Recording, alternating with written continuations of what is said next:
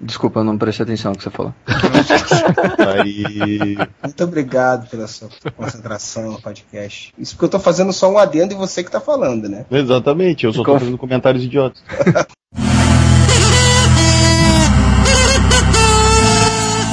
Olá, meus amigas. Vocês estão ouvindo o podcast Waheva. Ritten Waheva.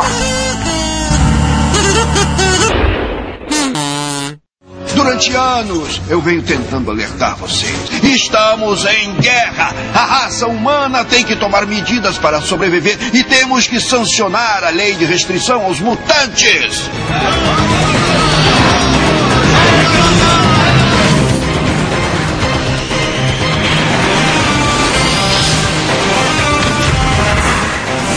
Estamos aqui, pessoal, mais uma vez para um podcast Oreva. Aqui é o Freud. Temos hoje aqui um bando de mutunas safados, gene podre, senhor Zenon, do nariz mutante.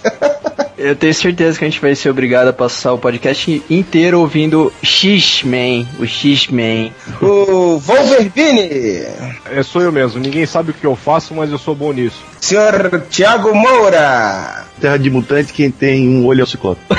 Isso foi horrível isso. Foi péssimo. Eu sei, eu acabei de inventar. E o mutante que encontrou com o Wolverine lá quando ele esteve no Nordeste, senhor Marcelo Soares. Aí, Deus ama, homem mata e quesada caga pra caralho. Hoje vamos falar dos mutantes mais famosos, os únicos, né? Ney Mato Grosso, Rita Lee. Secos e molhados, sua mula. Tá, Rita Lee. Puta que pariu, já começou bem, hein, Moura? É, então eu adoro cagar o podcast todo. Dizem que sou louco por pensar assim. Pois então, vamos falar dos mutantes, as fases mais relevantes e relevantes por serem uma merda também, né, do que eles já tiveram. E vamos começar elegendo aí quem são os, os mutunas favoritos de cada um. Bom, o Vini eu acho que eu não preciso perguntar, né, que ele é o paga-pau do Wolverine, né? Cuequinha de adamantio, né? Que os caras falam. um dos primeiros, acho que, anti- anti-heróis, assim, que eu me identifiquei mais. Eu achava legal o jeito dele e tal. O Zé, todo mundo sabe que o favorito dele é o Gambit, a gente também pode Mentira. Acho que não, ó. Claro que é. Antes, antes de começar o podcast, você falou, meu mutante preferido é o Gambit. Tem gravado? não, pô, é o, é o Wolverine também, na mesma, na mesma linha aí do, do Vini. É muito legal, cara. Ele era, ele era o cara sarcástico, era o, o piadista bêbado, né? Eu lembro de uma história, não sei quem que pergunta, ele tá tudo largado assim no chão, aí chegam assim, ei, posso te ajudar? Ele, você é uma cerveja? Não, então não. As melhores histórias que tinham dos X-Men era quando eu participava do Wolverine, né, cara? Quando ele saía com o o Noturno, Noturno e com o Colosso pra, pra, pra beber. Era, era muito legal. É fase clássica lá do. Não tinha como não se, não se identificar, né? Aí depois começaram a fazer muita merda com ele, né? Senhor Moura, o seu favorito, já sei quem é também. Você já falou aí no início, né? Não, não, não é o Gambit. do Ciclope lá. Você entregou. Não, cara, eu, eu gosto de Ciclope, mas o mutante que eu acho mais divertido é o Noturno, cara. É, mas o Noturno antes dele virar católico. Fervoroso. Mas por que você se identifica com, com, com o Ciclope? Já chegou a ser corneado por uma. Não, porque eu uso óculos. pior que uma vez eu fiz um óculos, que daí o óculos de grau você tem que mandar fazer, né? Aí eu escolhi uma lente vermelha. Ah, meu Deus. Mas eu era adolescente, né? Eu não uso mais esse óculos. claro. Tem outro motivo de eu ganhar, eu gostar do Ciclope. É que eu comecei vendo, de- eu conheci os X-Men vendo o desenho, ele tinha a voz do Falcão Azul. Isso é verdade. Cara, o meu também é o Noturno. Sempre gostei do Noturno. Porque eu sempre gostei dos personagens com visual assim meio de demoníaco e tal. Sempre achei maneiro. Depois gostei pra caramba do Hellboy também. Também aquilo que já falaram aí, né, cara? Né? Era muito maneira dupla lá, né? Do Noturno e Wolverine lá, fazendo merda juntos lá. Era sempre, era sempre uma coisa maneira de ver. Pô, que se você pegar todos os X-Men, né, passam por humanos, né? O Noturno era o único que era o deformado, né? Então era o cara que ele tinha tudo realmente pra odiar os humanos e tinha sofrido, né? Já tinham tentado matar ele, mas o cara perseverava e às vezes tinha suas dúvidas, mas o cara continuava com a sua postura de heróica. Era, calculo quanto ele deve ter ficado puto, cara, quando ele entrou nos X-Men, assim, todo mundo meio, nós somos mutantes rejeitados pela humanidade, coitados de nós, todos altos, bonitos, fortes, sarados, Olha, o que eu mais gostava, porque eu conheci também pelo desenho, mas lendo as histórias é, mais antigas e as mais, mais modernas, o que eu mais gostei foi o Ciclope. Ele era totalmente contra o que Wolverine era, né? Essa lógica do Wolverine ser o anti-herói, o cara que faz aquilo tudo que a garotada gosta. E o Ciclope era mais aquela coisa Superman, né? O cara mais certinho, que fazia tudo bem, bem organizado. E nos últimos anos, alguns autores têm trabalhado ele de uma forma bem legal. Assim, ele, tem, ele tem ganhado uma força muito, muito boa como personagem. Deixa eu fazer uma pergunta. Vocês falaram que vocês conheceram o X-Men pelo desenho. Também conheci pelo desenho. Eu também conheci pelos quadrinhos, cara. Já li a X-Men bem antes do desenho. A primeira revista que eu comprei do. Comprei, que, né, que eu vi do, dos mutantes assim, era aquela Super Aventuras Marvel, número 14. Sim, sim. Ah, e cara, o arcade e tal. Pô, essa história é muito legal, cara. Eu não sei se eu vou. Cara, eu acho, acho que eu vou conseguir lembrar qual foi a primeira história dos mutantes que eu li. Porque acho que foi alguma revista emprestada e tal. Eu realmente não lembro qual foi a primeira. A primeira Mas- edição dos X-Men que eu li foi uma dos fabulosos X-Men que eles estavam jogando é, beisebol. Eu achei aquilo animal, cara. Pô, cara, difícil saber qual, né? Porque Sempre. eles jogam beisebol toda hora, né? A primeira que eu li foi aquela que tem a capa do Jim Lee lá, que todo mundo conhece, sabe qual é? Tem o Magneto com a bola, assim, todo mundo atacando ele, blá blá blá. Justamente a revista mais vendida de todas, todas, todas. Deve, deve ser por isso que eu li. Vendeu mais de um milhões de cópias lá nos Estados Unidos. Essa revista abriu, abriu o caminho pro desenho, né? Provavelmente. Porque o sucesso dela foi muito grande. Os uniformes e tal eram tudo eh, parecido com o que o Jim Lee- Jim Lee tinha feito, né? É, até a formação, né? Assim, só personagens daquela fase ali. Embora, é claro, naquela fase tinha 500 bilhões de mutantes, né? Na, na- na equipe. Tinha equipe azul, equipe dourada, equipe isso, equipe aquilo. Mas eles pegaram só integrantes da, da equipe azul, se eu não me engano, né? Pro desenho. Mais conhecida, né? Que tinha o Wolverine, tinha o- o Muito mais conhecida. O, o- mas o, tinha aque- aquele lá também, o inesquecível. A memória, com o correr da idade, há um declínio na performance dela. Tinha, o- Tinha Jubileu. o Gambit, tinha o Gambit, tinha o Robin Menina, que é a Jubileu, que solta fogo de artifício. É, mas olha só, como começou essa bichorra toda, né? No início da década de 60, né? Uma bela manhã de domingo, o senhor Stan Lee tava lá sentado tranquilamente pensando em como encher mais o seu rabo de dinheiro. Ele sempre criou personagens baseados em desastres científicos, né? No caso do, do Homem-Aranha, Quarteto Fantástico, é, o Hulk. Isso meio que tava desgastado pra ele. E ele tava querendo imaginar como que ele conseguiria criar um personagem que, se, que, que fosse revolucionário nesse, nesse sentido. Daí a, a ilustríssima senhora Ali veio com a ideia, né, de por que, que você não cria personagens que já nasçam com superpoderes? Em vez dele, dele se limitar e pensar, né, por que, que- por que, que eu vou criar um personagem? Então ele criou uma raça de, de personagens, uma, um, um novo um novo gene humano, né, que são os mutantes que já nascem com os poderes e que eles se revelam depois quando, quando nascem os primeiros pentelinhos dos pré-adolescentes, logo em sua tenra puberdade, é que eles descobrem os seus, os seus poderes, né?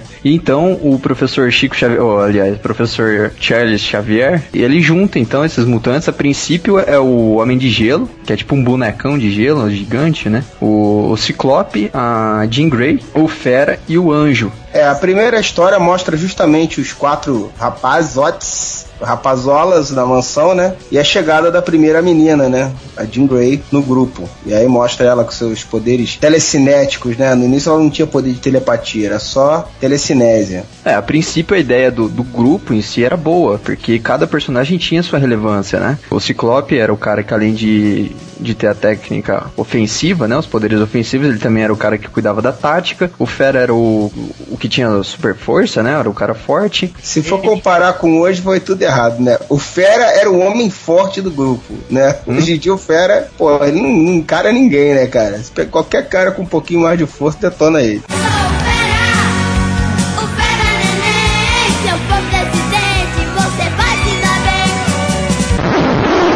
O anjo tinha um grande poder de voar, né? Ele Cara, era o- é, dentro era daquele um grupo. Asas. Com asas. Metade da Marvel voa sem asa. Este filho da puta precisa de um par de asa pra sair voando. Dentro do, do grupo ali, do que foi proposto, ele tinha lá a sua utilidade, né? É, e não, e tinha um poder que ninguém mais lembra, né? Ele é tipo um homem-pássaro, né? Ele É. tinha, tipo a visão além do alcance dos Thundercats, né? Ninguém depois foi abandonado esse poder. Como milhões de poderes foram abandonados, né? Ele não era que nem o Homem-Pássaro, que o Homem-Pássaro ainda teve a decência de se aposentar e virar advogado. Então vamos parar com essa conversa e vamos agir. Aí teve esse primeiro grupo, né? E aí teve uns agregados, né? Pois em algumas histórias apareceu o irmão do, do Ciclope, o Destrutor, apareceu a Polaris, que de início se acreditava ser filha do Magneto. Tinha um Mímico também, que de início era um vilão, depois se juntou ao grupo por um tempo, que era um cara que conseguia ter os poderes de todos os outros. E aí você pergunta, por que diabo os outros ainda estavam ali, né? Mas o que, que vai se fazer? Cada maluco tem sua mania, né? Na época também ele queria usar o nome de Mutantes, né? O Jovem Mutantes, uma coisa assim, não, não acharam legal, né? Ele, ele colocar esse nome. Aí ele falou assim: ah, vamos botar então o X-Men, que é uma vamos abreviação de Extraordinary Man. Pornografia sempre vem demais, né? Então vamos botar um X. Facilita pros caras, né? Aí na época tinha, tipo, o Hulk, por exemplo, que, que o leitor é, sempre. ah, os nerds, né, em geral, assim, o lance de, de ser um cara super forte, não sei o quê. E do Quarteto Fantástico, de ser astronautas intergalácticos, enfrentando os inimigos espaciais, essas coisinhas. E já os X-Men, eles se identificavam mais com as minorias, né? Negros, latinos. Pegaram um novo filão, assim, de, de leitores, né? E o grande inimigo dessa fase, embora tenha muito, já surgiu como na primeira história, né? Era o Magneto. É porque ele vai de encontro com aquele lance do preconceito, né? Enquanto o professor Xavier ele acredita que, que os mutantes possam habitar em harmonia com os humanos normais, e o Magneto não, ele acha que eles são o próximo passo da evolução e que os humanos normais têm que ser destruídos, né? Aí cria justamente aquela ideia, né? Do Malcolm X, né? Ser o Magneto e o Martin É. Luther King ser o Xavier, né? Você pode ver que pro lado do Magneto sempre tinha os caras que eram mais, mais escrotão que nem o Grosso É, e tal. verdade, Tinha os, tinha os, tinha os Morlocks também, que ele não, né, não chamou nenhum. Tem uma coisa que eu acho bem escrota, né? A história do, do Magneto, que é o lance dele ser um judeu, né? Que, que a família dele foi morta pela, pelo regime nazista e não sei o quê. E ele, ele presenciou o Hitler tentando exterminar uma raça e ele quer fazer exatamente a mesma coisa, né, cara? Quer pagar na mesma moeda, né? Ainda tô esperando a famigerada guerra contra a humanidade, que nunca acontece. Dá pra até entender o lado dele, né, do Magneto. Ele sofreu lá no campo de Auschwitz, a família, todo mundo que ele conhecia, que era judeu, também sofreu lá tal, e ele não, não tinha como dar o troco, né? Depois que ele descobriu os poderes dele, ele descobriu que, ah, como ele sendo um homo superior, ele podia dar o troco à altura, né? Pegar todos os seres humanos e Dá, dá pra entender o Magneto. Pô, vírgula, o Magneto é que tá certo. Você é uma minoria, as pessoas apontam pra tua cara e falam, ô seu merda, nós vamos te matar. E você tem poder, sei lá, de esmagar ele com um pedaço de ferro. Você não vai fazer isso, cara? O Moura tá sempre Ah. do lado do, do, do escarneceiro.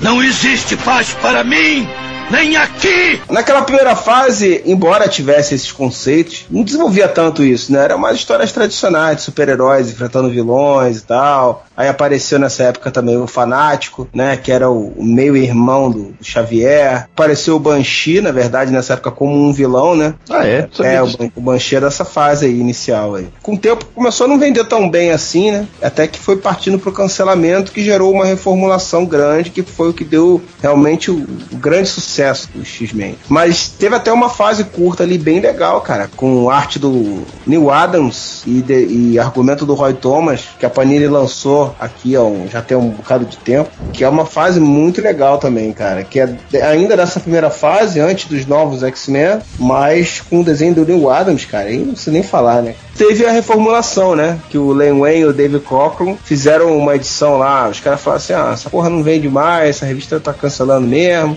Aí os caras, sei lá como, conseguiram convencer a, a reformular isso daí. E aí lançaram uma edição em tamanho gigante, que é Giant Size X-Men, número 1, que reformulou a equipe, né? Fizeram uma história lá onde os, os X-Men originais estavam todos presos numa ilha, que a ilha era um mutante, e só o Ciclope que sobreviveu, né? Na verdade, nem sobreviveu, né? A ilha libertou ele pra ele ir atrás de mais mutantes pra tentar salvar aqueles e ela captura mais mutante ainda. Era uma ilha em forma de mutante? Ou Não, mutante era em um de ilha? A ilha era um mutante, a ilha de Krakoa. Bosta. É, cara. exato, exato. Aí ele voltou lá pra mansão do Xavier, e assim, pô, fudeu, bicho, fudeu, que tá todo mundo preso, só sobrou eu. Aí o Xavier, calma aí, calma aí, malandrão. Eu tô cheio de mutantes aqui na manga aqui que eu nunca chamei, mas tem uma porrada de mutante aí pra ajudar a gente. E aí foi convocando, e aí veio a segunda geração dos X-Men, né? Ele convocou o Banshee, que já tinha aparecido, né? Como um vilão, e convocou outros que eram totalmente novos, assim. Wolverine já tinha aparecido de coadjuvante numa história do Hulk.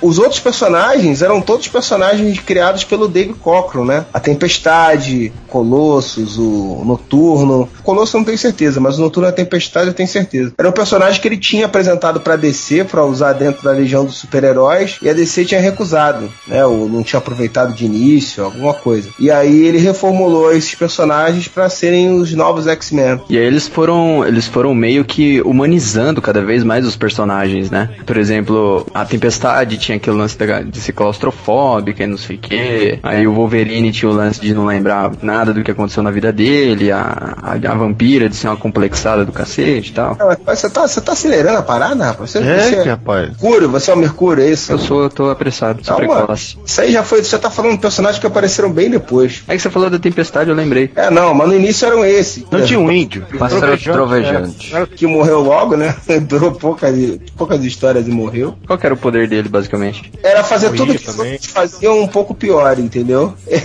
o pássaro trovejante era assim, cara. Ele era bastante forte, mas o Colossus era mais forte do que ele. Ele era bastante rápido, mas o Noturno era mais ágil do que ele. Ele conseguia é, rastrear as pessoas, mas o Wolverine era muito melhor nisso do que ele. Ou seja, ele era um inútil dentro do grupo. Ele conseguia fazer fogo esfregando dois pa- pauzinhos, pô. Podia É, ele fazer chover, cara. Ele foi o. Mas a tempestade ia ser melhor do que ele, tá vendo? é o inútil mesmo. Então vamos parar com essa conversa e vamos agir.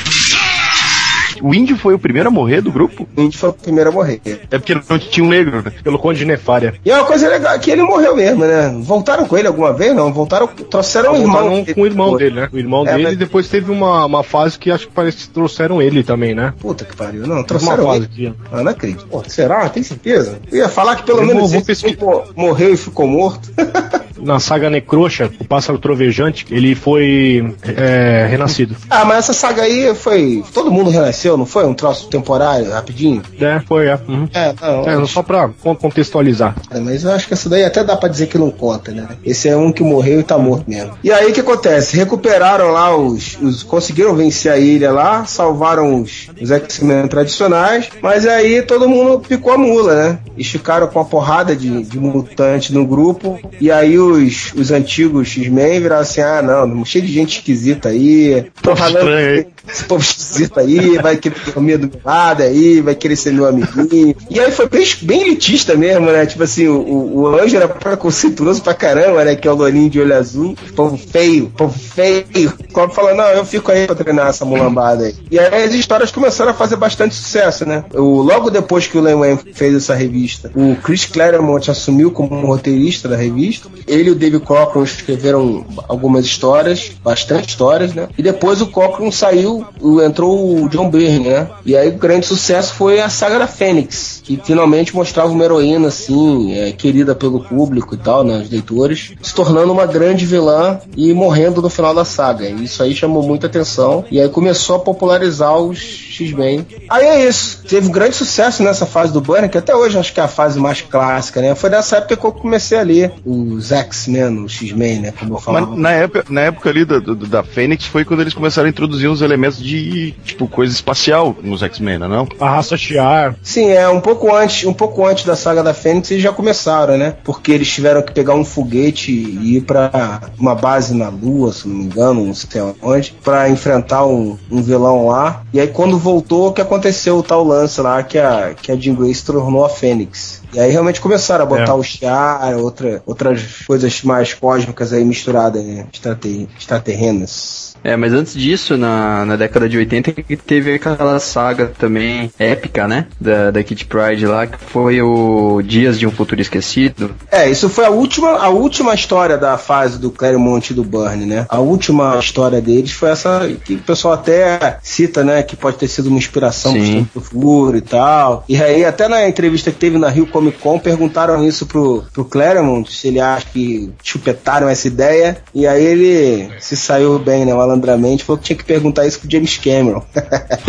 É, essa história é uma história que se passa em dois tempos, né? Presente, na década de 80, e o futuro, que seria de 2013, que tem um holocausto nuclear, não sei o que, e a maioria dos mutantes, né? O Homem de Gelo, Fera, o Colosso, o Ciclope, eles morrem, eliminados pelo, pelos, pelos sentinelas, e aí sobra só o Wolverine e a Kid Pride. Foi bem legal, né? Sim, sim. E essa, essa saga foi muito marcante porque mostrou o futuro do- dos X-Men, Né? Mostrou vários deles mortos e os outros sendo num campo de concentração e tal. E Não só os É. mutantes, mas como os heróis em geral. Capitão América, Homem-Aranha, o. Não, isso- esses aí estavam todos mortos. E mostrou a primeira morte do Wolverine, né? É, na época que ele ainda morria, né? E é engraçado que mostrava o esqueleto dele, parecia que as garras tinham alguma coisa de tecnológica, né? O sentinela, quando mata ele, desintegra toda a carne dele, fica só o esqueleto de adamante. Perto do braço, assim, parecia ser um troço mais tecnológico, né? Em vez de ser o que inventaram depois. Eles não sabiam ainda que, como é que era o, lance das garras, né? Porque não tinha sido lançado ainda o Arma X, né? É, não tinham desenvolvido Nessa nada a respeito disso. Então, naquela história, o Bernie desenhou dessa forma. aí.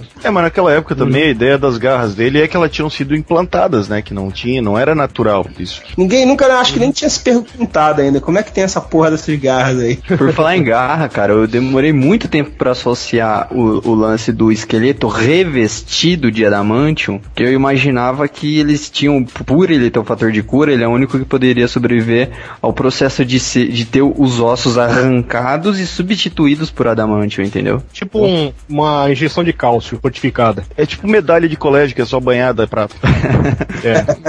Quer dizer que minhas medalhinhas não valem nada, tio? Ah, uma empregada, empregada da casa da minha avó roubou as medalhas do, do meu tio do de colégio pensando que era, que era de ouro mesmo. Sério, fugiu, roubou todas as medalhas. Ficou, faturou o quê? 15 centavos. Aí levou na Caixa Econômica Federal para penhorar. Tô botando prego. Então vamos parar com essa conversa e vamos agir. Cara, uma outra história que é importante a gente citar dessa época aí, né? Um pouco depois ali dessa época do Claremont Byrne, que o Claremont continuou escrevendo no X-Men por 20 anos, né? O Byrne saiu e ele continuou com outros artistas, fases diversas, né? O próprio Cochran voltou a desenhar, e teve vários artistas muito bons que trabalharam nos X-Men, né? Paul Smith, é, não lembro de nenhum outro, mas teve vários artistas bons, acredite em mim. Eu sou louco! Eu tô louco! Não! Eu não tô louco! O Romita, o Romita, o John Romita, né? Romita trabalhou. Aquele Barry Whit, o Whit, o Smith lá, como é que é? Barry Winston Winston Smith. Ah, não, o Winston Smith é. muito pouco, ele fez poucas histórias, muito pouco. Não, mas eram legais, né? Sim, não, ele arrebentava, né? O maior trabalho dele foi no Arma X, né? Mas aí foi sozinho, foi sem um Claremont pra cagar com a história. Então vamos parar com essa conversa e vamos agir. X-Men, o conflito de uma raça. Foi uma história, uma graphic novel, né? Que saiu aqui na Abril, pela época, na época como graphic novel 1, que aí já era, em- na época é tudo formatinho aqui, né? E essa saiu em formato americano, saiu um tamanho grande e tal, que foi uma história que, que foi marcante, né? Que mostrou justamente mais um, um embate deles contra um, um tipo diferente de vilão, né? Que era o cara que usava o público contra, usava a religião pra jogar o público contra os mutantes, né? Eu de Macedo? Não, era o Silas Malafaia. Não, não, isso deve ser piada. Não, não, não. Que- quem é que tá falando? Eu não, eu não acredito. Vocês nem telhado de vidro têm. Então, meus amados, meus queridos, cuidado quando tocar em igreja. Cuidado, é só isso que eu digo. Agora, tocar em igreja, não. É a saga que depois foi relançada aqui com o nome Deus Ama e o Homem Mata, né? Isso, é, exatamente. Exato, excelente Altos história. nomes. Altos nomes. Na verdade é o nome mais próximo da tradução original, né? O, o- o nome original traduzindo seria isso daí mesmo. Tem uma, uma cena bem, bem clássica, né, dessa aqui, quando ele aponta pro noturno e fala, porra, como você usa chamar essa, essa bomba aí de humano? Olha só essa coisa bizarra, feio, cacete. E aí já, já cria realmente aquela ideia, fortalece a ideia do preconceito, né? do- dos mutantes serem uma raça que sofre preconceito. É, começa também com o assassinato de, de crianças, né? Isso já choca o leitor, assim, logo de, de início. Os Sim. caras não, não poupam, não vão poupar violência, né? E aí, com o sucesso do, do X-Men, começaram a ter os spin-offs, né? E, e o primeiro já tinha um, um brasileiro enfiado lá, um brasileiro latino, argentino, né? Brasileiro, né? Que foi os Novos Mutantes. Aí o Claremont já criou um spin-off junto com a Marvel, criou os Novos Mutantes, seria uma equipe júnior do X-Men, e tinha o brasileiro lá, o Roberto da Costa. Eu acho que as editoras americanas acham que o único sobrenome que existe no, no, no Brasil é da Costa, né? Porque a Fogo também não é Beatriz da Costa. Sim, é. A primeira história do- dos Novos Mutantes não saiu aqui no Brasil, porque lá fora foi uma graphic novel também. tá? Mas eu tenho, eu cheguei a comprar, no, achei numa loja essa, essa HQ. Eles vêm ao Rio de Janeiro, mostra ele jogando futebol no Maracanã. Só tem branco jogando, daqui a pouco os caras de um outro time lá é, começam a enfiar porrada nele. É, tipo, cara, é bem bizarro, assim, é total desconhecimento. Tudo bem, na época não tinha internet, mas é tudo assim, bem fora da realidade brasileira, as coisas acontecendo. Essa história, a primeira mesmo, eu acho que nunca foi publicada aqui, cara. Porque na época eles começaram a publicar já as histórias de um formatinho, que isso era uma graphic nova, não era a edição número 1 um do Novos Mutantes. E aqui, não sei por que motivo, a Abril já começou a publicar da edição número 1 um da revista. E essa primeira origem, vamos dizer assim, dos Novos Mutantes, né, que, que foi uma graphic nova, eu acho que eu acho que nunca saiu no Brasil. Esse lance da, das diferenças etnias e tal, a Kitty Pride, elas, desde o início, ela, ela era judia? Ou colocaram isso depois? Eu acho que no começo não aparecia isso, não. Mas eu acho que sim. Lembra aquela história que o Bo Smith desenhou dela? Que ela aparece, aliás, é uma, uma das cenas mais antagônicas, antagônicas não, mais assim. Aprendam como usar corretamente as palavras na língua portuguesa Vini. uma, uma, das cenas mais loucas, assim, que ela tá batendo na porta da mansão Xavier, falando que ele é um babaca e tal, que até o título da história. Ela usava um medalhão ela tá que, que, tinha a estrela de Davi, ela tá né? batendo na porta? É, Por que, tá, que a ia bater numa porta? Batendo na porta, ela estava batendo a porta. Ela estava atravessando, na verdade. Ela tava puta porque o Xavier queria que ela fosse pros Novos Mutantes, né? Porque o que aconteceu? Quando o Xavier formou os Novos Mutantes, foi uma das milhões de vezes em que os X-Men tinham sido dados como mortos, né? Mas na verdade estavam no espaço sideral, estavam de a perder as votos, sei lá onde tava. E aí ele fundou os Novos Mutantes para continuar o sonho, treinar uma nova equipe de, de mutantes, né? Só que depois os X-Men voltaram e aí ele tinha uma equipe de jovens e uma equipe de adultos ou mais velhos, sei lá. E aí ele virou pra Kitty Pryde e falou assim, ó, tu já tem um monte de pivetada aí da tua idade aí, então agora tu vai pros Novos Mutantes. Ela, porra, eu já sou X-Men, não fode. E aí tem essa, essa cena clássica que o Vini falou aí, né? E ela vira e fala, o professor Xavier é um babaca. Tem uma história também que se tornou clássica, que saiu até no encadernado, que é o, o Massacre de Mutantes, né? É, sim. Mas aí, um pouco antes do Massacre de Mutantes, eu queria citar uma coisa. Esses spin-offs aí fizeram também o X Factor, né? Sim, que era com, era com o Cable ou tô cagando regra? Veja bem o que, que era o X Factor, cara. Eles trouxeram a equipe original de volta. Os caras queriam fazer histórias com a equipe original de novo. E aí começou a grande cagada. Primeiro, os caras ressuscitaram a Jean Grey pra poder botar na equipe e ser a equipe original, né? Já fizeram uma merda. A mulher tinha morrido lá, a saga da Fênix, e não era para mexer com ela, mas trouxeram ela de volta. Nessa época, o Ciclope era casado, bicho. Tinha filho com uma outra mulher que, inclusive, era a fuça do Jean Grey, né? É, né? Madeleine é. Pryor. E pra piorar, sabe qual era a premissa do X Factor, cara? Depois eles disseram que tinha um vilão por trás disso, que tava manipulando eles, convenceu eles disso de propósito. A premissa era que eles iam se passar por caçadores de mutantes, iam vender os serviços dele como caçadores de mutantes. Então eles faziam uma campanha anti-mutante, dizendo: você tem um filho da puta aí, liga pra gente que a gente caça ele pra você. Aí eles resgatavam os mutantes e passavam a cuidar deles, né? Ajudar eles. Mas, porra, pra opinião pública eles acabavam com, a, com tudo, né? Fora de tudo era aquela mochilona que o anjo usava nas costas pra esconder a, a asa. É, pois é. Que ele guardava a asa na mochila? É, tinha É. uma mochilona que ele ficava com, com a arma, falava que era arma tal, que era produtos para identificar mutantes, não sei o que, ele usava um. de Herbalife, né? Com...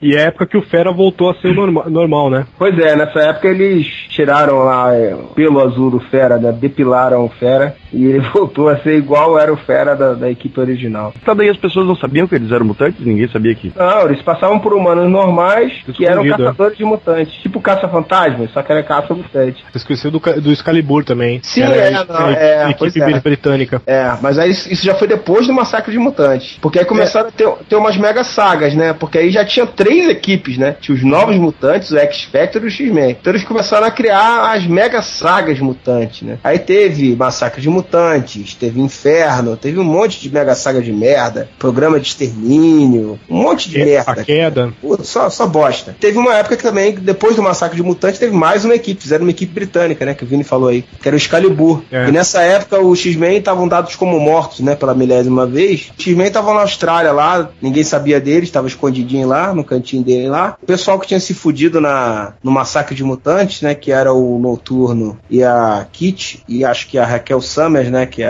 a, a Fênix, a segunda Fênix, né? Então, peraí, deixa eu, deixa eu só entender, Freud. Esse lance da Excalibur, eles eram, eles eram um grupo de heróis britânicos que tinham uma judia e eles estavam escondidos na Austrália, é isso? Não, não. Na Austrália estavam os X-Men. Hum. X-Men foram dados como mortos lá, entraram num portal místico de não sei das quantas, foram parar É, na na- Austrália. Na queda dos mutantes. O cara entra no portal místico e vai parar na Austrália.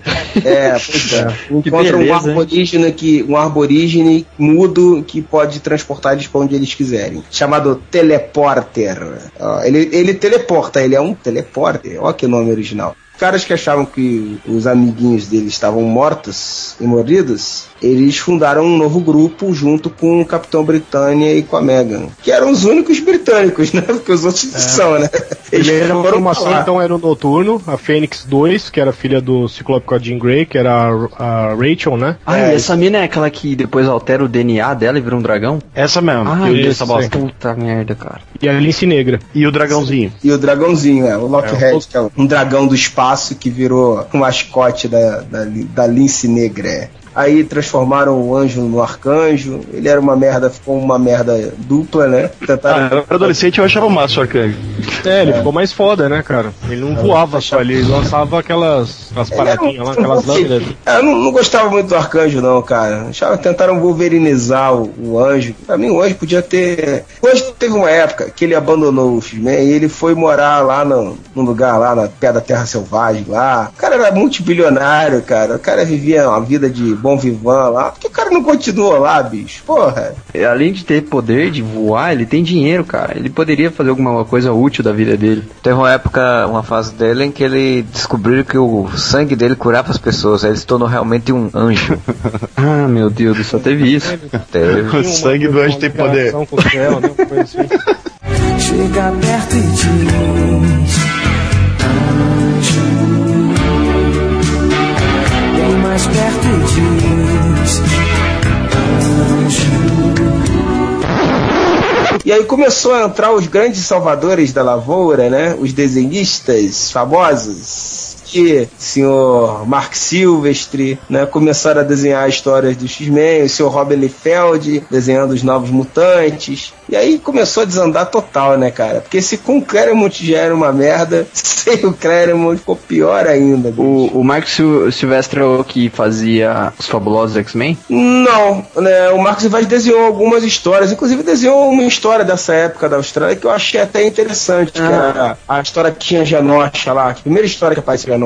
Ele desenhou, acho que o Rick Leonardo desenhou uma e ele desenhou a outra. Ele meio que revezava com o Jim Lee lá em, nos títulos do X-Men. Teve fase desenhada por ele, teve fase desenhada pelo Jim Lee. E o, e o Liefeld era nos Novos Mutantes, né? O Liefeld era fixo nos Novos Mutantes. Nem, nem, nem comenta, vai. Criaram o X-Force por causa disso. Ele fez tanto sucesso que aí criaram o X-Force, ele criou o Cable. Foi tudo nessa época aí. Ele e outra figurinha boa que era o Fabian Niesa, né? Dizer. Puta, é uma merda. Fábio Menezes era um roteirista de merda também que trabalhava com ele nessa época. Era muito ruim. O Cable, na verdade, ele foi criado pelo Liefeld, né, o, o grande gênio da- do- dos desenhos. Quando ele criou o personagem, ele pôs lá um monte de trabucão, 85 dentes, um olho que, que brilhava, mas não tinha poder mutante. Os caras falaram, Tá, e aí? um braço pânico. É, um, um braço Nossa, mecânico, né? do braço Que era re- mecânico. mas o braço mecânico era resultado de uma doença, né? Aí depois os caras falaram, tá, beleza, qual que é o poder dele? Ele falou, ah, é, né? Esqueci. Aí depois ele inventou, ele inventou que ele tinha telecinese. Só que a telecinese dele era fraca, né? No, no início, assim. Aí depois fizeram umas histórias que o fato dela ser fraca era que na verdade ele ficava tentando o tempo todo controlar o braço dele pra não. O vírus, né? Tec tecno-orgânico pra não, não pegar o corpo dele inteiro. Ah, tá. Pensei que ele tinha que controlar o braço porque era que nem aquele relógio do Chapolin, tá ligado? Que fica fazendo assim com o braço da pessoa. O cara tem telecinésia. E aí, com a telecinésia, ele consegue impedir um vírus de se propagar no corpo dele. Faz todo sentido. É perfeito isso, né, cara? Super poder. Porque telecinese na- nos quadrinhos você faz tudo, né, cara? Então vamos parar com essa conversa e vamos agir. Os X-Men começaram a decair justamente na década de, 80, de 90, né? É, começou a. É porque teve o boom por causa do desenho, mas aí os caras fizeram o estilo imagem, é, image, né? Da, de, de fazer, porque era, os desenhos eram fantásticos e o roteiro era uma porcaria, né? O gosto do pessoal casou com um desses desenhistas aí. Tudo que eles faziam, o pessoal babava ovo e a revista vendia para caralho. Tinha um- uma série de desenhistas que nessa época ficaram muito famosos e o pessoal comprava só pelo desenhista, bicho. E o Liefeld era um, cara. Acredite se quiser. O roteiro ficou em penúltimo plano, né, cara? Os caras começaram a dar mais espaço pra eles, ó. Faz o que vocês quiserem, ó. Caga porque o Claremont tá falando aí, cara. Tu quer fazer assim, tu faz assim. Ele, se- ele vai se adaptar ou então a gente chuta ele. Na década de, no, de 90 eu comprava bastante quadrinhos dos X-Men, justamente por causa do desenho também, não, mas não por causa do, do- dos roteiros, né? Que teve também lá a fami- famigerada Aliança Falange, que foi uma porcaria. Sim. Depois teve Massacre, que foi também foi ruim pra caramba. A Era do Apocalipse ainda chamou um pouco mais atenção, né? Porque teve esse negócio de criar uma realidade paralela e tal. É, porque eles acharam que ia puxar pro Dias de um Futuro Esquecido, né? Eu vou ser sincero com vocês, vocês vão parar de ouvir um pouco a minha voz insuportável agora. Quando terminou Era de Apocalipse, eu fiquei tão puto, cara, que eu achei uma merda tão grande que eu finalmente caí na real. Falei, cara, eu vou parar de ler essa merda. Ser sincero, retomar totalmente, eu nunca retomei. Eu era, eu era uma criança na época, uma tenra criancinha, e eu lembro que mesmo nessa idade eu já tinha achado uma bosta, cara. Mas é uma parada meio que, tipo, parece que eles recebem uma, uma mensagem da Jean Grey do futuro, falando que é uma ameaça mutante, um- em vídeo, assim. E não, não, não, misturou, morreram. misturou tudo, Não, não é? misturou tudo. Não, isso aí, não, não é não. Isso não. aí é massacre. A Era do Apocalipse é o Legião, que volta no, no tempo pra matar o Magneto. É o filho do. Que é o filho do professor Xavier. Então Mas aí era, ele vai. uma saga de uma realidade alternativa lá, não valia É, virou, nada pra nós. virou alternativa depois, né? Porque foi feita uma cagada muito grande e os caras falaram que foi numa realidade alternativa, né? Eu não sei não, cara. Eu acho que desde o início era pra ser um temporário mesmo. Até o planejamento editorial foi que por quatro edições as revistas iam mudar de nome. E eles mudaram o nome da- das, das revistas todas por quatro edições. Então já era planejado que ia ser por um período e ia acabar. A Era do Apocalipse foi aquela do. que o Wolverine fica sem um olho e o Ciclope perde o braço? Não, ao contrário. Ao contrário. É. Isso daí. Essa, ao contrário, é isso aí, Zé. Ah, tá. Eu tô confundindo, Freud, com um massacre, na verdade. A Era do Apocalipse realmente é, foi feita pra, pra ser um. Não, não se usa essa palavra, né, na Marvel. É os words. É, pois é. É, Massacre é que eu não acompanhei essa merda, né? Mas ele. Aí teve essa saga aí do Massacre, que vocês podem falar melhor aí. Que aí tiraram, fizeram o tal do Heróis Renascem, né? Então, mas foi, foi devido ao- à Era do Apocalipse que aconteceu a saga Massacre, né? Na Era do Apocalipse, o, esse Legião volta, né, pra, pra matar o Magneto, e aí ele mata, na verdade, o Xavier, que ele interfere, né? Na verdade, eles foram resgatar em Massacre um- uma coisa que aconteceu lá quando em X-Men Gigante, quando o Magneto retirou a- o adamante do corpo do Wolverine. Pô, aliás, uma puta de uma revista, né, cara? Eu curti aquela revista lá. O plot de Massacre era que, naquele momento, quando Xavier apaga, ou sei lá, faz alguma coisa com a mente do, do- Magneto, uma fração da maldade do Magneto entrou no- na mente do, do Xavier e foi construindo até ela se transformar num- numa essência de, de maldade e criar o massacre. É, uma explicação bem bizarra. Essa saga foi meio que criada também para poder explorar o,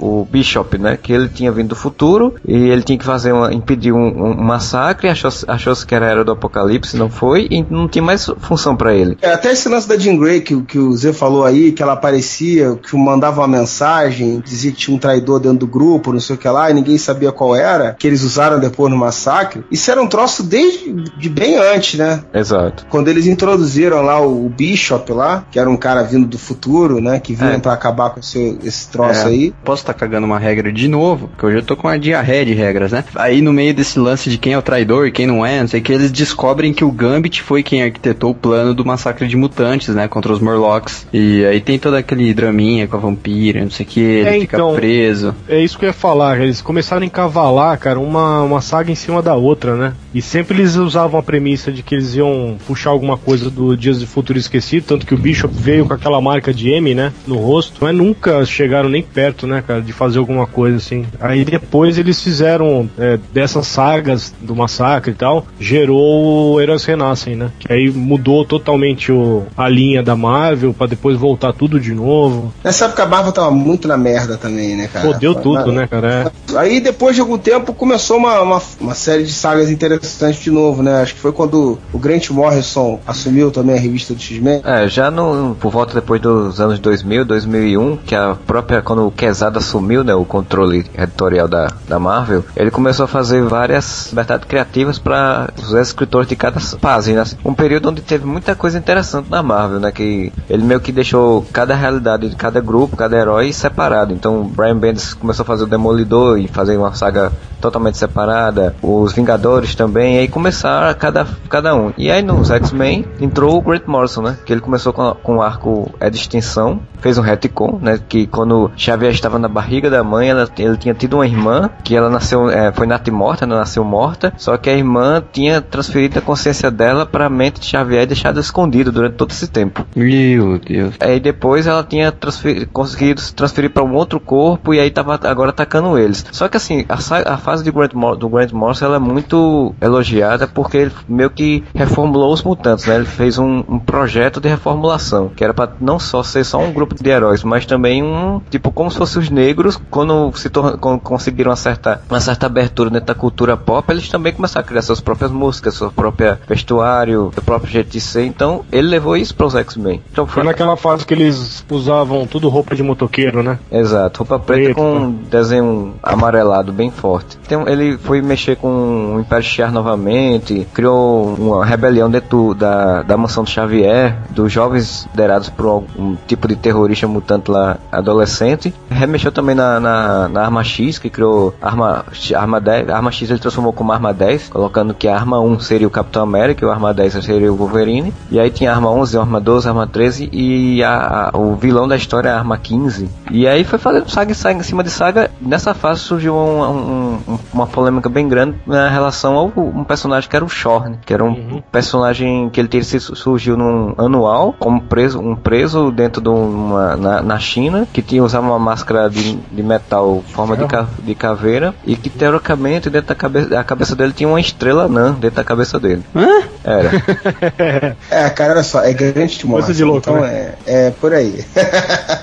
e esse cara depois revelou que era tipo Magneto, não tem um lance desse? penúltima saga do Morrison, que é o Planeta X, ele se revela como Magneto, que ele tinha curado, em teoria, o professor Xavier da, da paralisia dele e volta, deixa o professor Xavier de volta paralítico, ataca a mansão, detona ela, cria um caos em Nova York e tal, e a saga termina com o Wolverine cortando a cabeça dele, e logo depois que ele matou a Jean Grey. Mas o Shorn, na verdade, ele apareceu como um. Ele era coreano, não era isso? Ele era chinês naquela, naquela região. Que aí depois, é, acho que foi o Chuck Austin, numa, numa revista dele, que tá escrevendo outra revista do X-Men, que existia realmente um Shorn, que o Magneto tinha tomado o lugar dele e que, que- e esse Shorn reaparece depois em, em- em outra história. Teve dois Shorns, né? Teve ele e o irmão dele, uma coisa assim. Eu lembro de ter lido alguma coisa assim. Aí o Grant Morrison ainda fez uma, uma, uma saga pra encerrar, que era o Ecos da Manhã, que é uma saga no futuro, é tipo o Dia do Futuro Esquecido dele, e depois ele saiu pra descer, né? Abandonou, ele saiu da, abandonou a revista. Na sequência entrou o Joss Whedon. Sim, aí entrou o Joss Whedon fazendo o Astonish X-Men, que também é muito elogiado e é muito boa a revista, que ele botou o Ciclope como líder é, sem o, o, o professor Xavier, o professor Xavier não tá mais na, na escola, abandona, e o Ciclope toma as rédeas, aí ele botou um Ciclope com colhões, né, um Ciclope realmente liderando com, com força, ressuscitou o Colossus, que o Colossus estava morto na época, fez uns dois ou três arcos muito bons, muito interessantes, e depois saiu. É nessa, nessa época aí que ele tá casado com a Emma, com a Emma lá. É, com a Emma Frost. Que isso- essa relação aí já foi uma criação do Morrison, né? Que, tipo, o Ciclope traía a Jean Grey em, num plano astral com a Emma Frost. Ele tava devolvendo os cornos que a Jean Grey meteu na vida dele. Peraí, peraí. Isso dá pra, pra até botar aquela música, né? A gente faz amor. Por telepatia.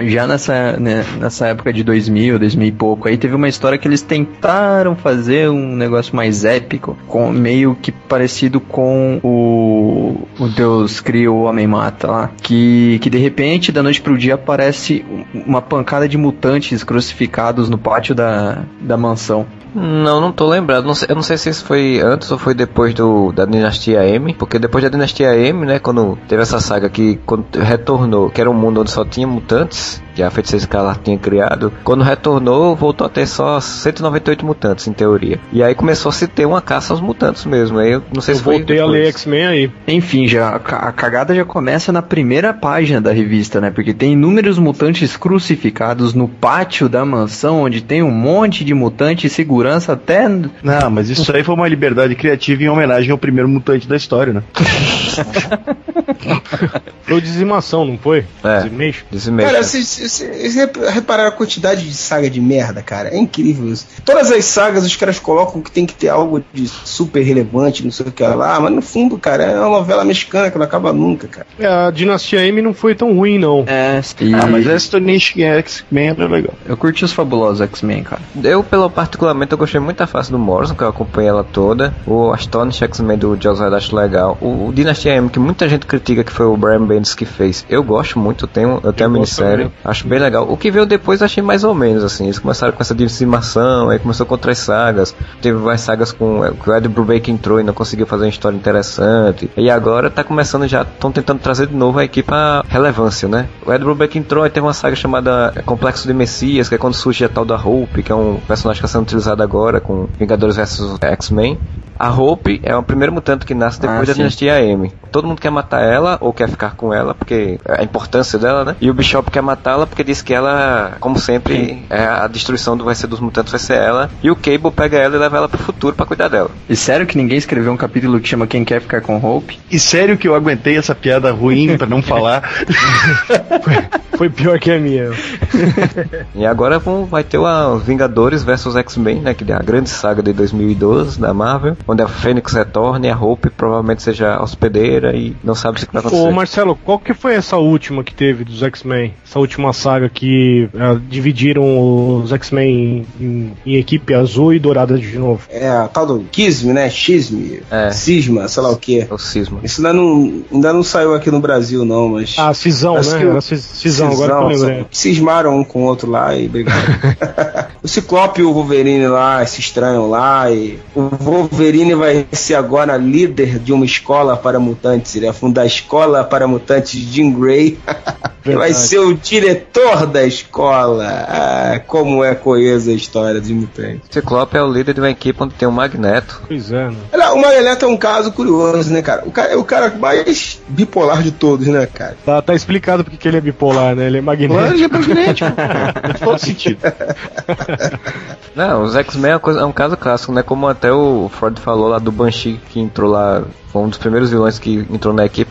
Você é um- enfrenta o cara, o cara quer lhe matar, aí ele não, agora estou bonzinho, estou regenerado, vou entrar Ah, cara, mas a Marvel toda é assim, né? Sempre foi Todos assim, né, cara? da Marvel viram um herói Eu, algum ach- eu achei legal uma história que o Wolver, o Dentes de Sabre tava na, na mansão e ele tava meio que sob. É, tava meio no cabresto ali, né? Não podia sair do lugar. Aí o Wolverine enche o saco, faz uma lobotomia no desgraçado que ele fica sem memória. Ele enfia a garra no cérebro dele, cara. Ele fica É, meio retardado, assim, é, fica fica- meio é, de estimação é, de alguém. Fica com aquela dinamite lá, dinamite vai levar comida pra ele e tal, mas aí depois descobre que ele tava fingindo, que ele tava ruim, tava mal. O Wolverine mesmo, né? Teve uma época que foi meio retardado, né? Nessa época que o, que o Magneto tirou o adamantio dele. Ele virou uma um besta selvagem, sem controle É, na época do, do Fabuloso X-Men, né? Até um canino pra fora, assim. Parecia o bico do lobisomem. Seu bicudo. E aí depois ele foi treinado pela Electra, né, pra... Elétrica. Voltaram com a Electra também, cara. E voltaram lá nos mutantes, cara. Não tem nada a ver, bicho. Pelo amor de Deus. É, até nesse, peri- nesse período que, ela, que a Wolverine tava bestial e a Electra e tal, estavam querendo dizer que a Electra era mutante. Ainda bem que depois mudaram de ideia. Pensou, velho? Que é por isso que ela ressuscitava e ressuscitava. E Se o poder dela fosse ressuscitar, ia ser o mais inútil dentro da Marvel, né, cara? Porque todo mundo faz isso. Só voar que é pior que ressuscitar, né, Anjo? Então vamos parar com essa conversa e vamos agir. Esse podcast tá quase tão confuso quanto a própria história do X-Men. Então tá bem condizente ao tema. É difícil falar dos X-Men, né, cara? A gente tentar fazer uma cronologia foi uma péssima ideia, porque é tanta merda que tem no caminho, e tanta coisa que até que a gente deixou de falar aí no meio. Então, Sim. ouvinte, esqueça tudo que a gente falou até agora. Qual a história favorita de vocês do X-Men? A saga ou a fase? A história favorita aí de vocês? É, que eu mais gostei foi o Massacre de Mutantes, cara. Puta que pariu, de merda. A fase do do Joss Whedon, cara, que ele soube transformar, tipo, trabalhar a personalidade de cada um dos mutantes e não deixou o Wolverine tão super fodástico quanto ele é atualmente. Olha, cara, assim, eu como só comecei a ler a partir da Era do Apocalipse, não, e muitas das sagas, das sagas que vocês falaram do passado eu não li, é um herege que eu sou, eu vou ficar com a do Grant Morrison, eu gostei muito, que eu acompanhei realmente ela desde o início até o final, ainda, ne- ainda nem comprei os encadernados que saíram, mas eu gosto muito, principalmente tem uma história do lá que ele, ele faz uma história de detetive, de policial dentro da mansão, quando tem, quando é, alguém quebra a Emma Frost que tá transformada em, em diamante, e aí é o nome da saga até assassinado na, na mansão Xavier, eu acho muito legal essa, essa história, muito bem sacada pra dentro do conceito dos X-Men. Os caras inventaram depois que os mutantes tinham um poder secundário que ia aparecer depois com o tempo. Aí foi o Grant Morrison que fez essa porra, não foi? Foi, foi ele quem criou essa ideia. Que a mulher vira diamante. Tem curiosidade de ler a fase do Grant Morrison, mas a, a gente falando dela é, é um troço pior ainda do que Assim, isso. É bizarro, mas assim, pra quem gosta do estilo, né? Eu como gosto das histórias do Grant Morrison, pra mim, acho muito massa, assim, mas nem todo mundo vai gostar. Gostei de qualquer coisa que o John Byrne e o Chris Claremont tenham feito com o X-Men. Vou citar assim como uma, aquela saga da Fênix Negra, eu curti bastante. Tu gosta também de Genex do Clarent? Esse eu não, nunca li, não. Quando ele voltou, continuando onde ele tinha parado, nos anos 80, 90, sei lá. Ah, tá. Forever, é Forever. Tô lembrado dessa fase, não, cara. Ele voltou pro X-Men depois? Ah, cara, não quero lembrar não. não merda. Todo mundo fala que quando ele voltou foi pior ainda do que antes. Cara, eles fizeram um X-Men fim, uma saga que mostraria, que ele escreveu, né? Mostraria o final do, dos X-Men. É, um Aí final em depois- quatro partes. Depois ele se juntou com um desenhista de merda, que é o Tom Grumet, pra fazer, continuar as histórias de onde tinha parado, que era, não é esse Genex aí, o X-Men Forever, é um outro também. E depois entrou o Rodney Buchanan, aí acabou de cagar tudo também. Verdade, o Genex, se eu tenho ele é. O que aconteceria se os X-Men tivessem envelhecido normalmente? Cara, a minha favorita, eu vou citar, eu vou, eu vou roubar, tá? Eu vou apelar. Eu também, as minhas favoritas também são a fase do Claremont Burns. Se eu tiver que citar uma história dos X-Men mesmo, eu vou citar o, o Dias de um Futuro Esquecido, embora eu goste pra cacete da Fênix, mas é uma saga que foi cagada depois, né? Conseguiram cagar com a saga depois, né? Mas eu vou apelar e vou citar uma que não é dos X-Men, que é do Wolverine, cara. Pra mim, a melhor história com mutantes que eu já li é Arma X, cara, com, do Ben Windsor Smith. O Wolverine teve uma saga legal também com do Frank Miller com Claremont, né? Mas a Arma X, cara, é, é muito foda, porque assim, foge tudo totalmente do- dos X-Men. Então é meio apelativo. cagaram depois também, né? É, mas aí eu não consigo, não consigo ver a cagada, porque pra mim é uma história tão fechada. que Não, não, tem- não. A história em si é maravilhosa, cara. É boa pra caramba. Tô falando, fizeram uma cagada depois, tentando. Quando fizeram a origem do, do, do Wolverine. Eu acho horrível aquela origem do Wolverine, cara. Eu acho muito É. ruim. Mas a Arma X é muito foda. Ele não fala a história inteira, que é uma vantagem hoje em dia. É só no, no recordatório, né? Quando mostra É. ele sendo sequestrado e tal. Se os caras tivessem culhão de fazer um filme, né, a risca de- dessa HQ, ia ser um filme de terror foda. Mas, ao invés disso, né, que fizeram, né? Fizeram um monte de cagada, né, com essa história, né? Fizeram aquele filme do Wolverine tosco pra caramba, em vez de aproveitar direito a história, fazer o quê? É uma bosta, né? Pois é. Nem falamos muito do desenho, nem falamos muito de outras coisas, mas não dá, cara. Só de falar da cronologia do X-Men já, já fode tudo, né? A gente é, tá todo mundo confuso agora no final do podcast. Mais do que tava antes. Pô, eu queria dar uma dica só pro pessoal aí que, que se interessa muito por X-Men. Tem um livro dos X-Men que chama The Ultimate Guide, que é um guia do, dos X-Men que tem tudo, cara. Tem tudo É, sobre as histórias do vai- X-Men. Provavelmente vai ser muito mais instrutivo do que esse podcast inteiro. Se você souber ler inglês, né? Porque tá em inglês e não. grande merda também, né, cara? Porque muda toda hora. Então, não, não tem ninguém que faça tanto retcon quanto os X-Men, cara. Os caras já voltaram até na história lá do, de novos X-Men lá, quando eles foram na ilha resgatar os caras. Até essa história eles já voltaram, dizendo que tinha uma outra equipe que também foi lá e não conseguiu resgatar, que tinha um irmão do Ciclope nessa equipe. Cara, é, é a equipe com mais retcon que existe, cara. Até na época do Claremont ele fazia isso. Ele botou o, o Xavier e o Magneto lutando juntos contra os nazistas, cara. Esse livro aí é legal, cara, porque tem todos os. Tem até a mansão do- dos X-Men dividida assim, é, por setor, o que, que tem em cada, cada andar, os uniformes que cada um usou, a sala de, de treinamento deles também mostra como é que, que funciona, onde que fica na mansão. É bem legal o, livro. A sala de treinamento deles agora vir- criou vida. Virou uma personagem agora a sala de perigo.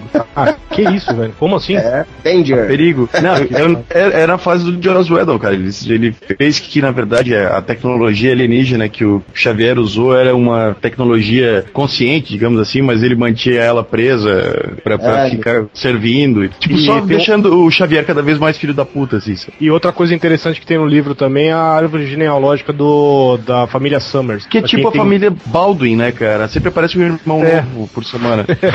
Pode crer. Então vamos parar com essa conversa e vamos agir. Espero que vocês estejam satisfeitos. Se você não é um grande conhecedor da história do X-Men, você não entendeu nada desse podcast. Se você é um grande conhecedor da história do X-Men, você relembrou alguma das merdas que a gente falou aí, deve ter se lamentado. Pô, perdi tempo com essa merda, não vale a pena. não vale. Não valeu o ingresso. Não valeu o ingresso, cara. Ó, sagas boas pra vocês lerem: é a saga da Fênix, Arma X, Deus Homem. de- Como é que é? Como é que Deus cara- Homem.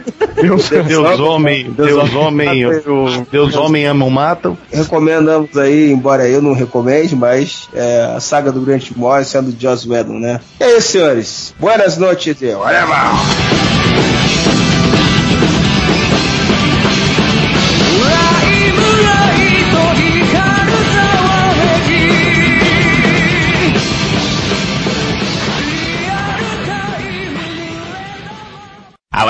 Everybody's heard about the bird. Momento Areva! Estamos aqui de novo, Freud, Marcelo e Moura continuam conosco e vamos à leitura de comentários. Que, olha que milagre, rapaz!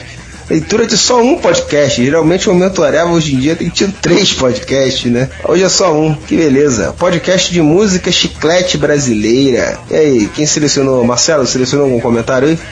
Não, eu selecionei só um comentário da Julie, ela perguntando quando rola a versão internacional desse, desse podcast, né? Isso é masoquismo, hein? Total, né? Imagina aí, a versão nacional já é um trecheiro dessa. Tanto que o Creed, Creed até comentou depois, né? Pelo amor de Osiris, se já foi uma desgraça com eles cantando em português, imagina em inglês nórdico. É, rapaz. é, teve uma palhinha rápida, né, de, de internacional. Mas realmente é. Júlia, não faça, não dá ideia, não dá ideia. Que mais? Ela deu ideia, na, na verdade, eu, o Modesto e o Rafa já estamos pensando em fazer um especial desse dos anos 90. Meu Deus. Pra animar a galera. Pelo amor de Deus, não faça isso. Tem um comentário da Selene Duarte. Ela botou que o pior é ouvir isso e constatar que eu conheço quase todas essas músicas. Me fizeram dar boas risadas. Ah, mas quem não conhece essas trecheiras, né, cara? Tipo, é, muito difícil não conhecer. É, que bom que ela riu, né? Porque dá vontade de chorar às vezes. E o Stuart até falou, né? Sabe, o Stuart, brincadeira, Stuart. Você não- Sabe o que é pior? Eu estava dando uma olhada nas minhas pastas de backup e constatei que grande parte delas eu tenho comigo. Porra, Stuart, você guarda essas músicas, cara? Não, não acredito, cara. É, né? E ele guarda pra poder, provavelmente, a namorada dele gosta, ouvir, né? Porque ele botou logo a parte que a namorada dele dá- deu joinha pro podcast, cantou todas as músicas, as músicas ainda outras que não tinham. Pois é, vamos, estamos, estamos agradando com esse tema. Ó. Vamos fazer o seguinte: toda semana agora vamos ter uma sessão karaokê dentro do podcast. O que vocês acham da ideia? Ah, é isso aí, imagina aí, trash, hein? Tô zoando, né? Pelo amor de Deus. Tem um comentário do Gilson Esparta Borvelde de Carvalho. Grande nome, é uma grande pessoa, provavelmente. Ele bota aqui, galera, esse cast foi magnífico. Eu conhecia todas as músicas cantadas, ainda faltou Pinga com Ovo, que eu não conheço.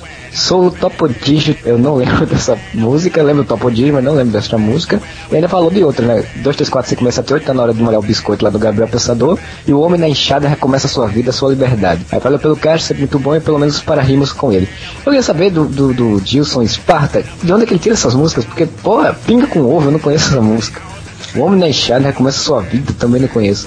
Deve ser do mesmo lugar lá que o, que o Z tirou aquela que ele falou que, é, que era conhecida e ninguém conhecia, essa galera. Ele Essa deve ser tipo do Z, tá ligado? Esse cara.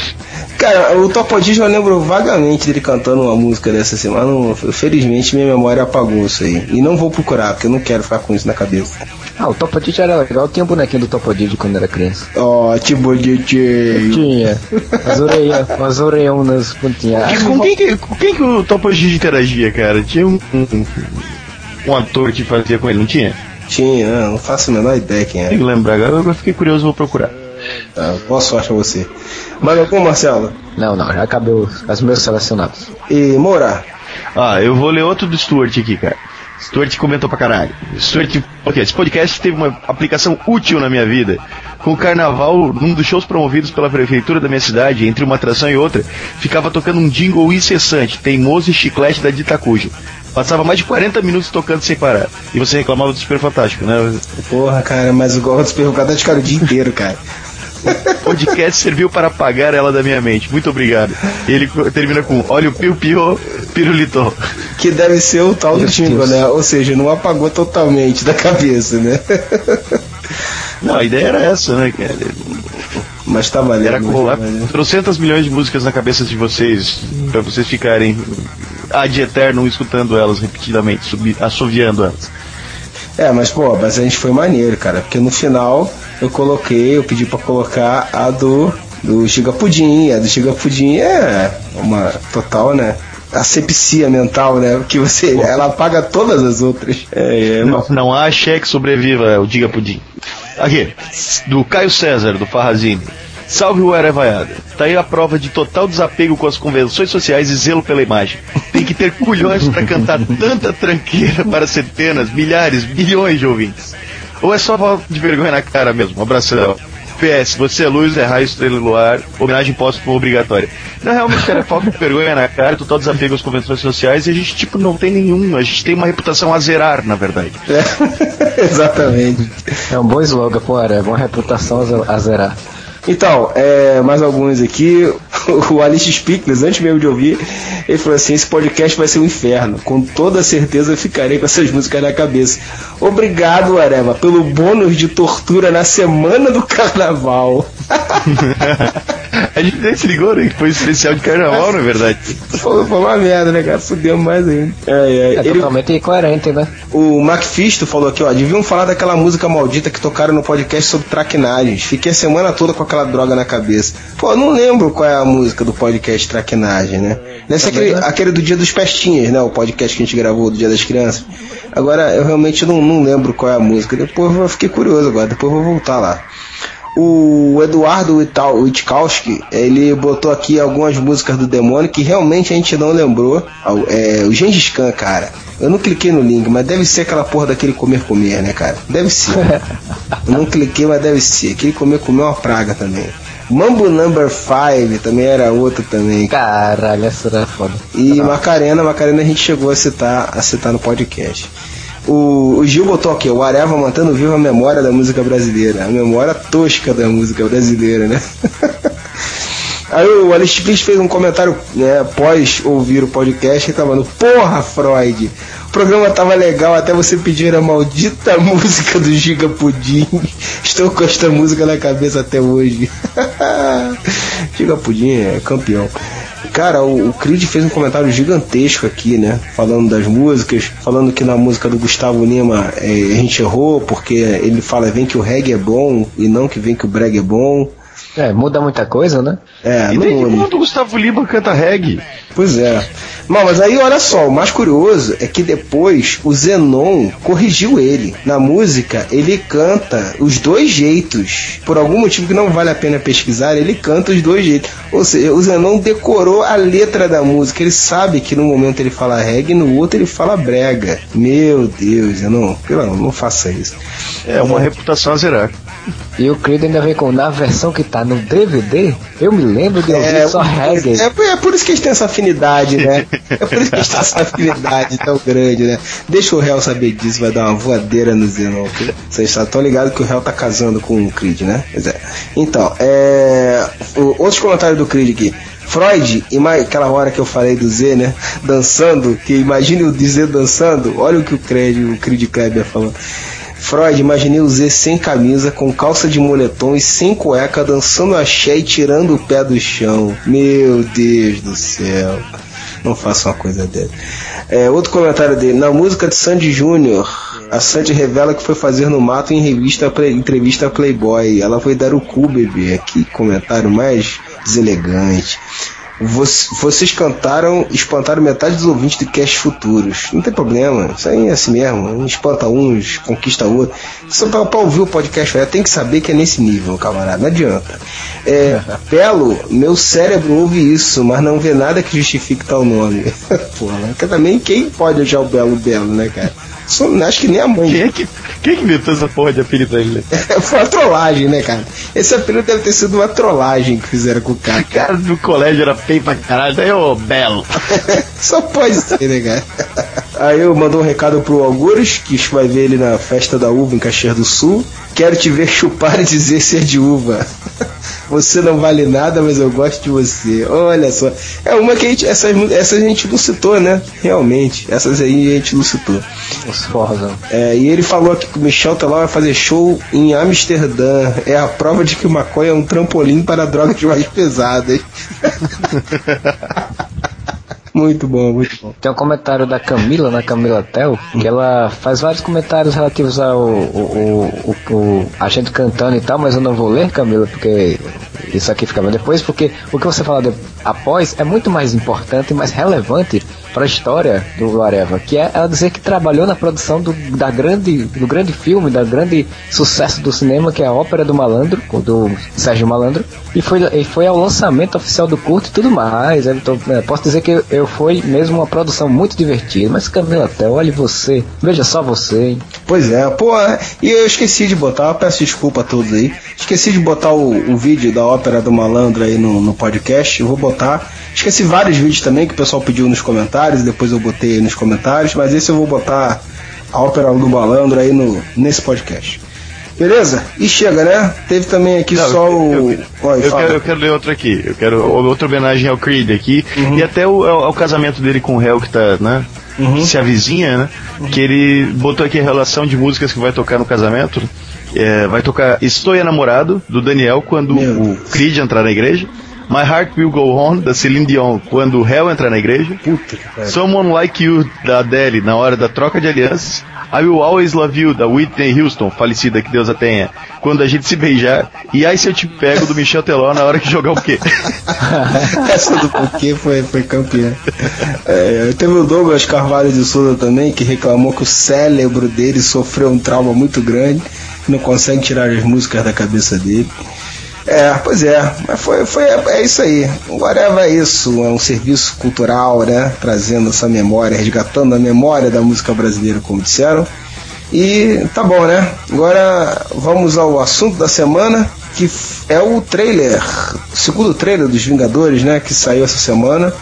E o que, que vocês acharam aí, pessoal? O que, que você achou, Moura, do trailer? Ah, eu não gostei, não. Apareceu o Batman.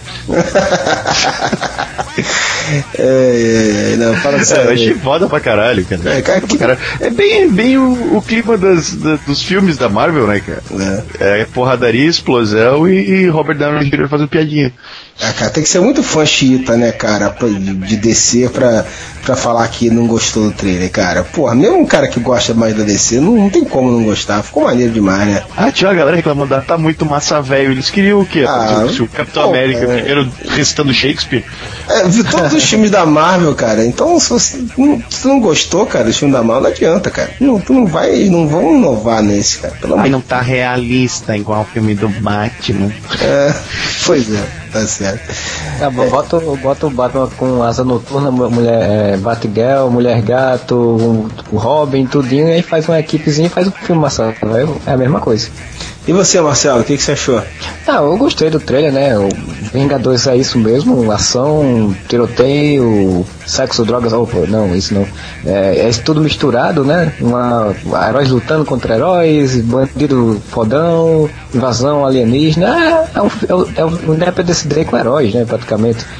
Mas eu gostei assim, o- a única coisa que eu achei estranho, e sempre desde o início foi estranho, é esse Bruce Banner, né, cara? Tipo, quando a, a, feiti a feiticeira não, quando a viúva negra vai fala, é, recepcionar ele, ele tá todo Lord inglês, né? Com a mãozinha assim, todo aceitadinho, com um terno. pá, não tem nada a ver com a versão feita do filme do, com, com o filme anterior, né? O filme que já É, não, ignoraram, né? Ignoraram aquela, né? É um outro, é um outro Bruce Banner, né? Mas de resto tá muito bom, assim, o, Leviathan, né? Esse trechinho que apareceu do Leviathan, que é tipo um, um, um como eles tinham dito, um dragão, só que feito de tecnologia, né? Feito de metal, feito de como se fosse uma nave gigante em forma de dragão, alguma coisa do tipo. Uhum. É, eu não consigo identificar direito aquilo ali. É um monstro ou é uma nave? Desculpa, é, eu, acredito, eu acredito que seja uma nave em forma de monstro, né? Cara, sabe o que me lembrou aquilo dali, cara? Vocês viram aquele desenho Atlantis? Veio Disney. Me lembrou uma daquelas criaturas do desenho Atlantis, assim, que ficavam no fundo do mar lá, uns monstrengos de metal que atacavam, assim. Só que tava voando, né? Tava avoando. É, pra variar ah, o... Eu ia achar legal que eu ia achar legal se fosse um monstro mesmo. É filme da Marvel, cara, que se foda. Podia ter monstro, podia ter o, o dragão aquele de samba canção que eu achei, ia achar maneiro do mesmo jeito. O fim, fão. É, É, mas eu acho que é porque eles estão tentando manter essa lógica da tecnologia, né? Porque, o, pelo que parece, o Loki ele vai utilizar essa armada e até a questão do que usa no filme do Thor, né? De que magia era tecnologia avançada, então eles estão tentando meio que manter essa lógica, eu acho. Que eu acho uma lógica boa, assim, tipo, é bem condizente até. É. Ah, eu não sei, por mim podia ser. E quando eles botarem o Doutor Estranho, como é que eles vão explicar? Porque vai ter filme do Doutor Estranho, não vai? Sei lá, cara, isso aí é incógnita, né? Por mim podia ser mágico, é mesmo. Daí, foda-se. Tecnologia mágica nos quadrinhos não funciona, porque não vai funcionar no, no cinema. É, os caras têm preocupação, né? Porque assim, o Homem de Ferro, por mais fantasioso que seja, era tudo baseado em tecnologia, então certamente era um. certo ponto era um pouco mais crível, né? Aí quando os caras começaram a misturar com outras coisas mais fantásticas, começa a ficar. Que é o próprio universo da Marvel, né? Ele é todo. Ele tem essa parte de magia, mas ele é todo mais voltado para a ciência, né? Explicações é, científicas meio, meio, mesmo que furada, né? Porque é quadrinhos mas a premissa dos heróis, quase todos, é científica, né? É, e, e no cinema, né, o Homem de Ferro foi o, o, é o que tem mais credibilidade, chama mais atenção, e ele é todo tecnológico. Eles meio que basearam os filmes da Marvel tudo nisso, nessa questão do Homem de Ferro, da tecnologia do Homem de Ferro, né? Todos os filmes têm um pouquinho de tecnologia, puxando pra tecnologia, até o da, do Thor, né? É, que, ele é. até, que ele até cita lá pra, pra Jane lá, que ah, o que vocês veem como fantasia, como mágica, é tecnologia para nós. É, outra coisa que assim, que eu acho. Não, não tô, não tô reclamando, o trailer é foda. Mas eu acho que eles aproveitam um pouco o Thor, cara. O Thor é tipo o super-homem da Marvel, ele podia ter os efeitos mais foda, assim, de. É, eu acho, cara, é, e tal, mas eu acho ele, que não, acho que não pode um ali rapidinho e tal, e pá. Eles tentam equilibrar, né, cara? Uma coisa que eu achei do primeiro trailer é que destoava muito o Homem de Ferro aparecer demais, né? Não desmerecendo, porque, pô, é claro que ele é o o baixão desse universo cinematográfico aí. Mas, e aí, porra, ele é o cara que é um ator foda e com carisma, né, ao mesmo tempo, né? Então, realmente chama pra ele o, a responsabilidade. Mas fica meio tipo Homem de Ferro e seus amigos, né? mas nesse eu já não tive essa é, impressão. Nesse já tentaram dar uma equilibrada já, já mostraram a ação de todos os personagens e tal. Você vê é, que o... já começa com o Capitão América, né? Tipo, uhum. tipo, começa com o Capitão América e vai mostrando aos poucos, mostra o Thor, o, o Hulk, a Viúva Negra e termina com o Homem de Ferro, tipo, pra dar uma equilibrada, assim, né? Sim, sim, sim. É, até o, até o Gavião Arqueiro tem um pequeno momento, né? Que ele não fala, mas a Viúva Negra falando ah, pra ele, né? Dá umas flechadinhas só e olha é, lá. Tem aquela cena, a cena já que é clássica lá da, da dos Supremos, que é ele caindo e atirando as flechas em câmera lenta, que tem, tem também na invasão alienígena dos Supremos. Agora você veja, né? O, o, a coisa mais legal do trailer eu achei foi. O pessoal fala que, ah, porra, o Hulk salvando o Homem de Ferro é foda. Porra, o Leviatã é foda, uma bichão, vai pegar pra todo mundo. Cara, a coisa mais legal do trailer é a Viúva Negra chavecando o Bruce Banner quando vai chamar ele. É muito legal. É, verdade. Aí faz uma posinha de viado assim. Ah, se eu não quiser ir, ela fala carinha de peguete assim. Olha que eu te convenço. Ai, se eu te pego. Não, eu gostei que corta pra fora da cabana e tá trocentos soldados é. apontando pra cabana. É como se é, fosse é, isso, é isso, por, isso que eu acho que esse, por isso que eu acho que esse filme vai ser legal, cara. Porque, tipo, ele vai ser massa velho pra caralho, porque, tipo, você vê ali, né? É, caminhão arqueiro caído do, e atirando flash, Hulk pulando pela cidade, caralho, quatro. Mas o Joss Whedon é um ator, é um diretor que ele sabe, tipo, brincar com os personagens, tá ligado? Tipo, ele é um escritor e sabe, tipo, pegar a personalidade dos personagens e saber dar um espaço para cada um, assim. Ele fazia isso naquele seriadinho Meia Boca da Buffy, mas o que era legal daquele seriado é que os personagens todos tinham o seu espaço. E o que ele fez com o Astonishing, Astonishing X-Men, mesma coisa que a gente falou agora há pouco, ele sabe dar espaço para todos os personagens, tipo, terem o seu, o seu momento de, de aparecer legal. Sim. O, é, o cara que conhece do, do, do, do meio ali dos quadrinhos. É, ele né? é nerd, conhece caralho. os personagens e tal. Era um, era um problema, talvez, vamos dizer assim, se o John Favreau acabasse dirigindo os Vingadores, né? Como por muito tempo o pessoal é, imaginou essa possibilidade. Não tô dizendo que o cara não ia conseguir, mas será que ele ia saber dosar legal? será que ia ele ia, ser- ia puxar Se mais for- ainda pro Homem de Ferro, que é o Com que ele tem mais certeza. familiaridade, né? Se fosse John Favreau ia ser, daí de certeza que o Homem de Ferro e seus amigos. É, o- e o Joss Whedon tem, é, acho que pouca gente até sabe, mas ele fez um, dirigiu um filme, né, que é o Serenity, que é, que é um, é um filme que, que fecha a história do, do seriado dele, que era o Firefly. Firefly. Sim, é. É, mas de qualquer forma pior. sempre é uma, uma incógnita, né, cara? Mas, porque ele não é um diretor de cinema, né? Nunca foi Olha, um grande diretor é. de cinema. E a, e a responsabilidade de um projeto desse, né, que a Marvel vem preparando tanto tempo. Mas, cara, até o momento não, não Cara, teve eu- nenhum indício de decepção, né? Eu tenho confiança nele por, por conta do Serenity, porque o Serenity, apesar de ser um filme que ele é um pouco mais lento para o público normal, ele é um filme que faz isso que o Moura falou, ele, de- ele trabalha bem cada personagem e tem as ações dele são muito boas. Tem uma cena de, de uma nave caindo sobre a Terra, assim, que é muito bonita na- na- na- no, no filme. Então, eu boto fé no Joss Whedon por isso. E ele pegou um filme que é fácil de fazer, digamos assim, né? Bem mais simples do que outros filmes que tem. Na verdade, na verdade é fácil entre aspas, porque na mão de, como a gente falou, de qualquer de vários diretores, a gente não sabe ainda, não viu o filme, só viu pelo trailer, mas na mão de, da maioria dos diretores, pô, eles iam dar foco, vamos o Homem de Ferro é o, é o personagem principal e os outros vão orbitar ao redor dele. E eu tenho a impressão pelo trailer e pelas entrevistas do, do, do Chris Evans e, do, do- e dos outros atores que ele não é tão focado só no Homem de Ferro, vamos dizer assim, ele deu um, um espaço para cada um, assim, cada personagem tem a sua É, na verdade, é do contexto do roteiro. né? O que eu já ouvi por aí é que ele, o, ele vai o ponto de vista assim do filme vai ser mais voltado pro do Capitão América, né? E pra ele tá tentando se achar nos dias de hoje, lá em meio àquela confusão ali toda. O que eu acho muito bom, cara, não só pelo fato do Capitão América já ter esse problema de, de ter que se ambientar e você sempre precisa de um personagem que vai ser o guia do, do, do público dentro daquela história, né? Que geralmente Sim, o cara tem- tá tem- perdidão, né? E geralmente o Exatamente. cara que é um merda, que é um bucha fudido, entendeu? Que depende dos outros. E o Chris Evans como Capitão América é perfeito pra isso. Então acho que vai ser muito bom. Não, mas exatamente, ele é aquele personagem que é o olho do, do público, né, cara? Tipo, o Joss Whedon, por exemplo, o que, que ele fez em, no, no X-Men ali?